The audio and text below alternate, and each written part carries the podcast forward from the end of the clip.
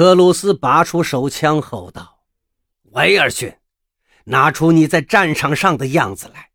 我可不想跟一个孬种决斗，要不然你就躲到女人的裙子下面去吧。”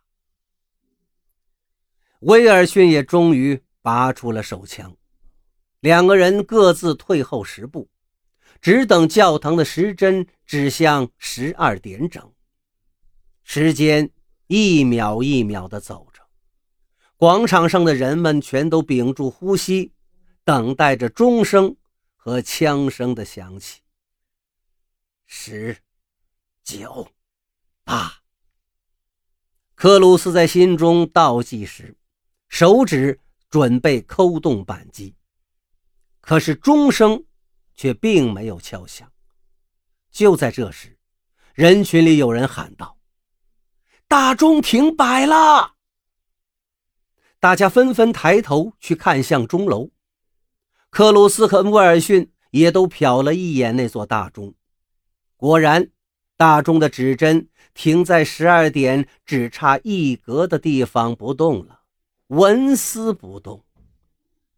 克鲁斯冷冷地提醒威尔逊：“威尔逊，别放下枪，那也许只是一点小故障，他马上就会走到十二点的。”于是，两个人继续举枪对峙着。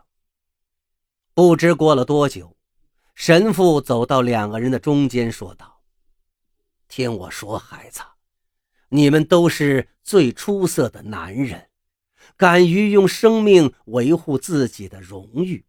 可是，大钟真的停摆了，这是自本教堂建立以来从未出现过的事情。我想，这应该就是上天的旨意了。如果你们还承认自己是上天的孩子的话，就请服从他的旨意。放下枪吧！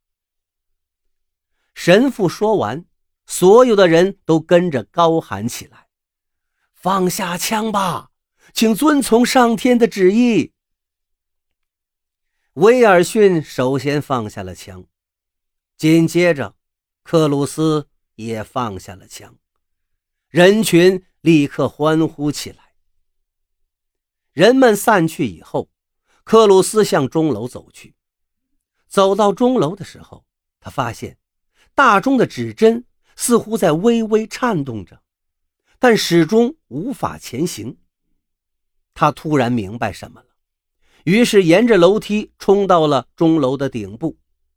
顶楼内，大钟的齿轮发出令人心惊胆战的咯咯声，巨大的齿轮挡住了可鲁斯的视线。他听到一个孩子带着哭音说道。妈妈，我就要撑不住了。”一个女人说道，“孩子要坚持住，不能让时针走到十二点整。”那正是托尼和玛丽。克鲁斯的心里顿时又升起了万丈怒火。就在这时，又传来了另一个女人的声音：“孩子们，坚持住！”否则，你们就看不见爸爸了。那竟然是薇拉的声音。等克鲁斯转过一个巨大的齿轮，他被眼前的一幕惊呆了：一根粗大的绳索套在一个巨大的齿轮上，而玛丽、薇拉和三个孩子正拼命拽着绳子，阻止齿轮转动。地板上。有一滴滴嫣红的鲜血。克鲁斯的手枪掉到了地上。薇拉的两个孩子最先看到了他。爸爸！他们放下绳子，扑到了他的怀里。克鲁斯张开双臂揽住了他们。这是他第一次听到两个孩子这样叫他，心里感到满是暖意。克鲁斯问道：“你们怎么都会在这啊？”薇拉答道：“你昨天睡着后，我就去拜访了威尔逊和麦瑞。去了以后，我才发现，威尔逊其实就是我那已经阵亡的丈夫。他曾经寻找过我们，可是没有找到。迈瑞藏起了威尔逊的假腿，可是我们都知道这个不管用。后来还是孩子们想到了这个办法，因为他们不想失去你。现在，一切都不可能再回到从前了。我们不愿意失去更多。克鲁斯把薇拉跟两个孩子都揽到自己怀中，然后对自己原来的妻子迈瑞跟托尼说道：“你们也回家吧，威尔逊在等着你们。”